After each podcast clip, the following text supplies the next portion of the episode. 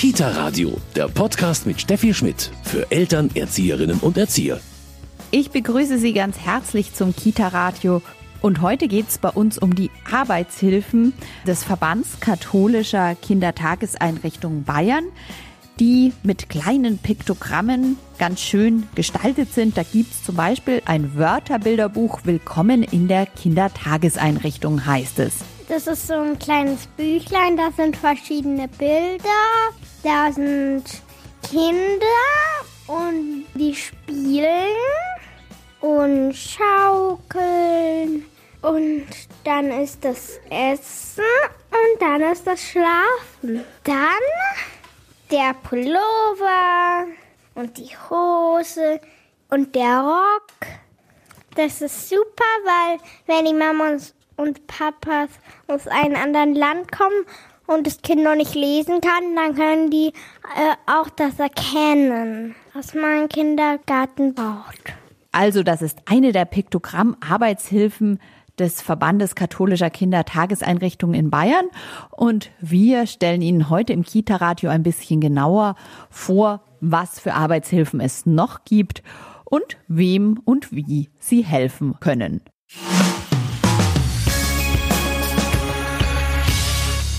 Piktogramme und einfache Sprache. Leichterer Einstieg in den Kita-Alltag. Das ist heute unser Thema im Kita-Radio. Und bei mir ist Ricarda Mursch. Grüß Gott. Hallo. Frau Mursch, Sie haben eine Arbeitshilfe entwickelt, um gerade Eltern mit einem ausländischen Background, aber auch ansonsten den Einstieg ein bisschen zu erleichtern in den Kita-Alltag. Das ist ein kleines Heft ähm, und da finden sich schon mal bildlich die ersten Begriffe, die man für den Kita-Alltag braucht. Also ich bekomme ja meistens bei der Kita anfangs eine Liste, was soll ich mitbringen Gummistiefel, Matschhose, da geht schon mal los. Das findet man alles in dem kleinen Heftchen. Ja, wir haben so einen, einen Bogen entwickelt. Heftchen ist was übertrieben. Und äh, da sind so die wichtigsten Informationen, die man braucht. Das ist ja oft eine Überflutung, wenn man da reinkommt ja. und kriegt ganz viele Informationen mit. Und dann haben wir gesagt, Mensch, das wäre ganz schön, wenn wir die auch bildlich darstellen, dass nochmal einfacher ist. Und zum Ankreuzen, dass jede Kita, die doch Eigenheiten hat, auch ankreuzen kann, was brauchen wir. Es gibt Kitas, die machen das Frühstück selber, da brauchen die jetzt gar keine ähm, Brotdose mitbringen und andere eben nicht. Und jede Kita kann dann eben bei den Bildern auch ankreuzen, was ist bei uns nötig, was sollen, was sollen die Eltern denken. Da gibt's die Bilder und dann gibt's das auch noch in acht verschiedenen Sprachen.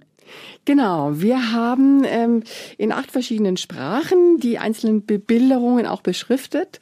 Anlass war eigentlich diese Flüchtlingswelle, wo ganz viele ja. Familien da waren, die gar kein Deutsch konnten. Und jetzt in der Praxis hat sich gezeigt, wie Sie gesagt haben, dass ganz viele andere Familien auch mit Migrationshintergrund, die die Sprache nicht so gut beherrschen, da sehr dankbar sind und es sehr gut aufgenommen wird mit diesem Bogen. Der ist auch schön bunt gestaltet. Vorne kommt der Name drauf und auch die Bezugserzieherin und die Eckdaten, Telefonnummer und so weiter von der Kita, dass man alles beieinander hat, kann man sich gut einfach auch zu Hause an den Kühlschrank pinnen und dann weiß jeder Bescheid, ähm, was man braucht und was nötig ist. Was sind das jetzt noch für acht Sprachen? Äh, ich erkenne jetzt nicht alle. Ja, also neben diesen ähm, klassischen, ja, Englisch, Französisch, Spanisch ja. haben wir halt Russisch, Türkisch natürlich, aber eben auch mit dem Fluchthintergrund Arabisch und Dari. Dann haben sich, als dieser Bogen rauskam, haben sich viele Kitas gemeldet und haben gesagt, Mensch, wir hätten da noch Eltern, ähm, die noch andere Sprachen haben, wo das wunderbar wäre, wenn wir einen Bogen hätten. Insofern gibt es mittlerweile schon einen zweiten Bogen. Und da haben wir nochmal erweitert ähm, um Tschechisch, Serbisch, Kroatisch, Rumänisch. Das sind so die Sprachen, die wir jetzt hier bedienen können. Und haben das auch ganz schön. Ich denke mir, das übersichtlich auch in verschiedenen Farben sind die Sprachen dann nochmal aufgeführt. Und hinten dran auf der letzten Seite haben wir auch nochmal so einen Tagesablauf kurz dargestellt. Auch wieder mit den Piktogrammen, weil häufig auch gerade bei den Kindern mit Fluchthintergrund die Eltern kennen so diese Fremdbetreuung nicht.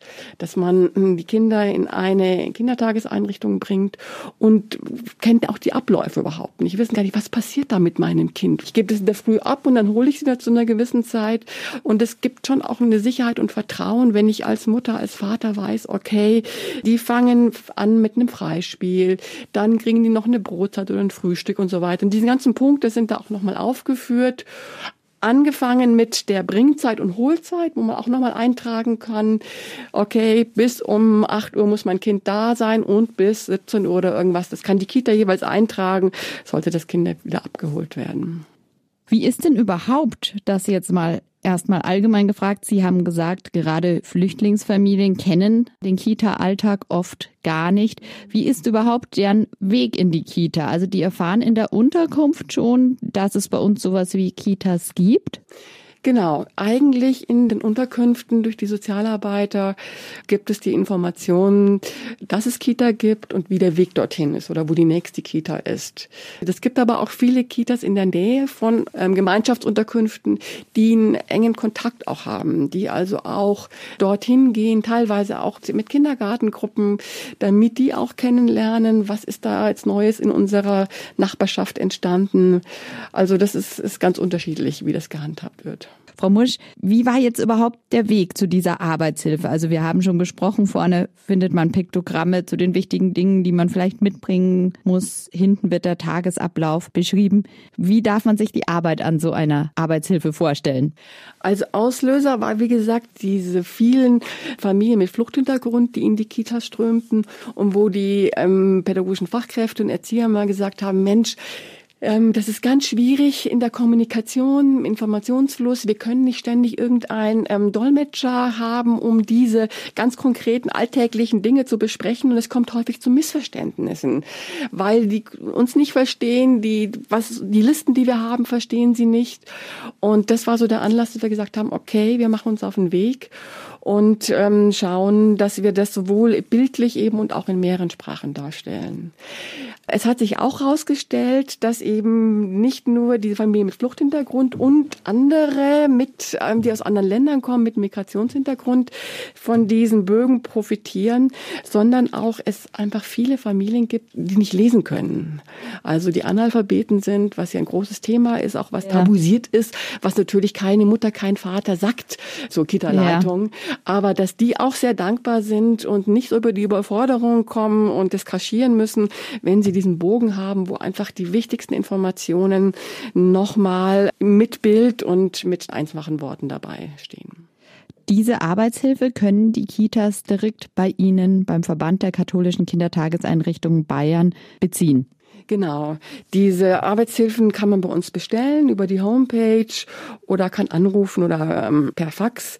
Wir haben extra geschaut, dass die Kosten möglichst gering sind. Das heißt, äh, wir verkaufen die zum Selbstkostenpreis und wir haben auch mal ausgerechnet, also selbst wenn Sie jetzt von diesen bunten Bögen eine Schwarz-Weiß-Kopie machen, wäre es teurer, als wenn Sie die bei uns beziehen. Und dann können die Kitas die einfach bei Bedarf austeilen. Genau. Ja.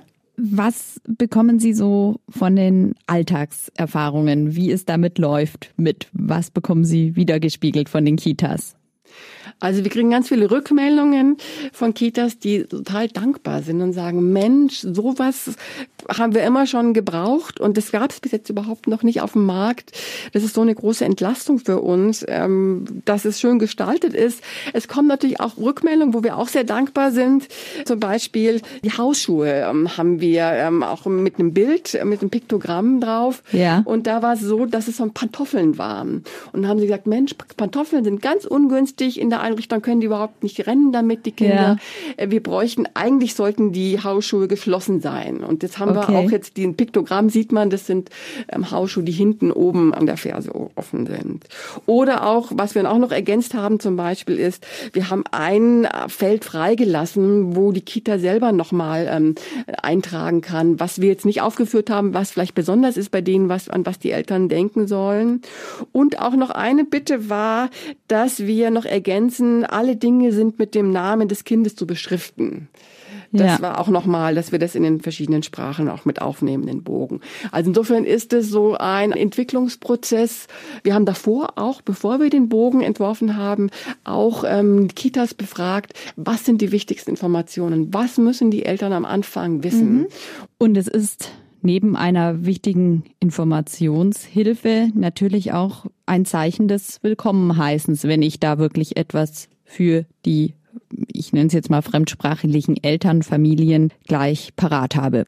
Ja, also das ist schon auch eine Form von Wertschätzung, wenn ich in der Kita zumindest die Bezeichnungen in meiner eigenen Muttersprache Ja. sehe, weil wir wissen einfach, ähm, Sprache hat ganz viel mit Identität zu tun, eigener Identität. Auch für die Identitätsentwicklung ist es wichtig.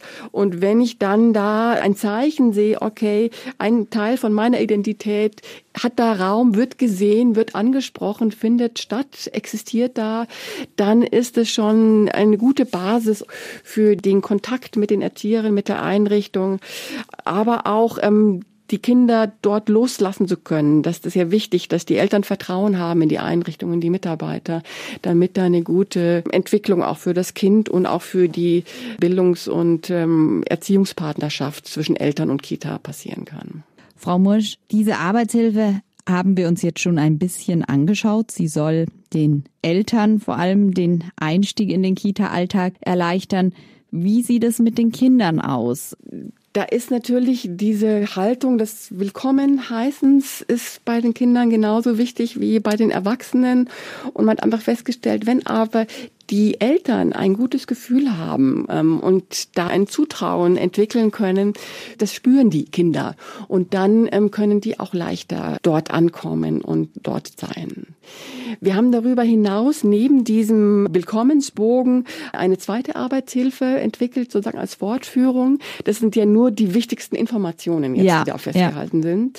Und ähm, wir haben immer wieder aus den Kitas die Rückmeldung gekriegt, dass es häufig zu Missverständnissen in dieser Bildungs- und Erziehungspartnerschaft mit den Eltern kommt, wenn die Sprache nicht so da ist und weil die aus anderen Kulturen kommen. Und die Lösung war von Einrichtungen, dass sie gesagt haben, eigentlich müssten wir ganz am Anfang gewisse Dinge besprechen mit den Eltern. Diese Arbeitshilfe heißt bei Ihnen jetzt Leitfaden für das kultursensitive Aufnahmegespräch. Genau.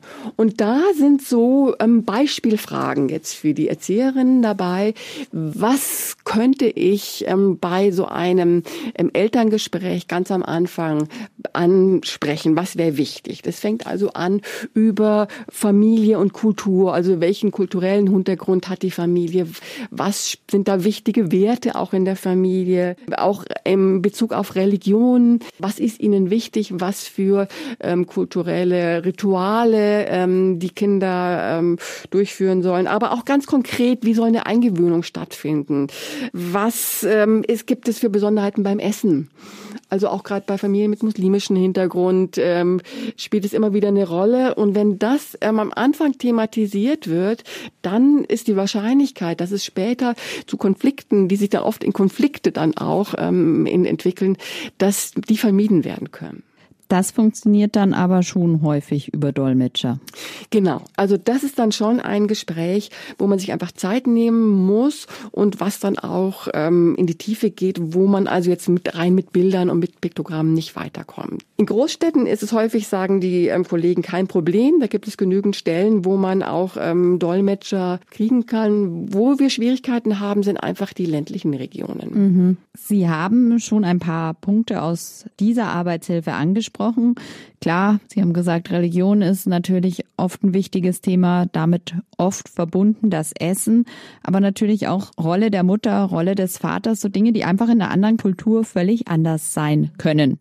Genau, und da gibt's oft auf beiden Seiten Unwissenheit. Also sowohl, dass die Eltern aus einer anderen Kultur nicht wissen, wie es hier üblich ist. Also dass es selbstverständlich ist, dass die Jungs genauso den Tisch abräumen, ob in der Krippe oder Ja. auch in, der, in dem Kindergarten wie die Mädchen. Oder auch ja äh, bei der Sauberkeitsentwicklung darf jetzt da ein Erzieher ähm, das Mädchen ähm, die, die Windel wechseln. Ähm, und da muss man einfach in den Austausch kommen. Und da gehören eben beiden Seiten dazu, dass sowohl jetzt die Eltern darstellen, was ist ihnen wichtig, aber gleichzeitig auch die Kita, auch gerade katholische Kitas darstellen, okay, das sind unsere Eckpunkte, da können wir auch von bestimmten Sachen nicht abgehen oder aber auch, da können wir ihnen ein Stück weit entgegenkommen und das dann auch mal festzuhalten. Dazu ist dieser Dokumentationsbogen, den es dazu gibt, zu dem Leitfaden ganz ja. günstig, weil da ist einfach nochmal so eine Tabelle, wo man zu diesen verschiedenen zehn Themenbereichen, die man ansprechen kann, nochmal festhalten kann, das ist die Position der Familie, was ist die Position von der Kita und wo haben wir einen Kompromiss gefunden. Und das sind wichtige Informationen einfach für diese ganzen drei, oft vier Jahre, die ein Kind in der Kita ist. Wenn man die festhält und immer wieder auch bei den weiteren Entwicklungsgesprächen kann man den Zettel immer wieder rausholen und kann schauen, was haben wir vereinbart oder was hat die Kollegin vereinbart. Und dann ist da einfach eine große Klarheit auch da. Und das als Basis dann auch, um möglichst ähm, im Sinne der Entwicklung auch für das Kind diese Erziehungs- und Bildungspartnerschaft gut zu gestalten. Das hat auf jeden Fall auch ganz viel mit Wertschätzung zu tun. Es zeigt Wertschätzung, denn natürlich klar, die Eckregeln, Bringzeit, äh, Essen mhm. müssen eingehalten werden. Aber wenn ich da auch Interesse einfach zeige an der anderen Kultur, kommt schon eine ganz andere Erziehungspartnerschaft auch zustande. Mhm.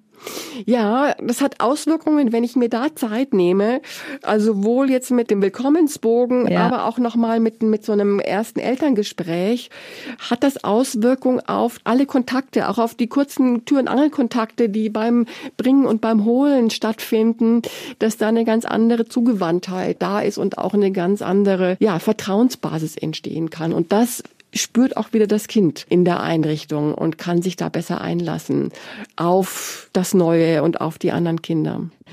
Piktogramme, einfache Sprache, so erleichtert man den Kita-Einstieg. Bei mir war heute Ricarda Mursch, die mir die Arbeitshilfen in diesem Bereich ein bisschen genauer vorgestellt hat. Eine wunderbare Arbeitshilfe mit verschiedenen Piktogrammen, was man in die Kita mitbringen sollte, die auch den Tagesablauf aber ein bisschen genauer beschreibt in verschiedenen Sprachen und eben mit Bildern. Frau Mursch, so ein Bogen kann sich natürlich auch ein Kind, das ja auch nicht lesen und schreiben kann im Kita-Alltag, wunderbar anschauen und selber schon mal sehen, aha, Gummistiefel wären sinnvoll. Genau, das war auch unser Ziel, dass auch so ein bisschen Autonomie gefördert wird, also dass die Kinder dann auch sagen, Mama, ich habe keine Regenhose mehr da, die Matschhose fehlt. Wir haben auch es so gemacht, dass die Kinder auf dem Bogen auch die anmalen können. Das heißt, wenn das Kind jetzt ähm, rote Gummistiefeln Gummistiefeln mit weißen Punkten hat, dann kann es auch jetzt hier auf dem Bogen da seine ähm, Gummistiefel personalisieren, indem es das anmalt. Wunderbar. Ich bedanke mich ganz herzlich bei Ricarda Mursch und bei uns bekommen Sie jetzt noch die Medientipps. Kita Radio. Medientipp.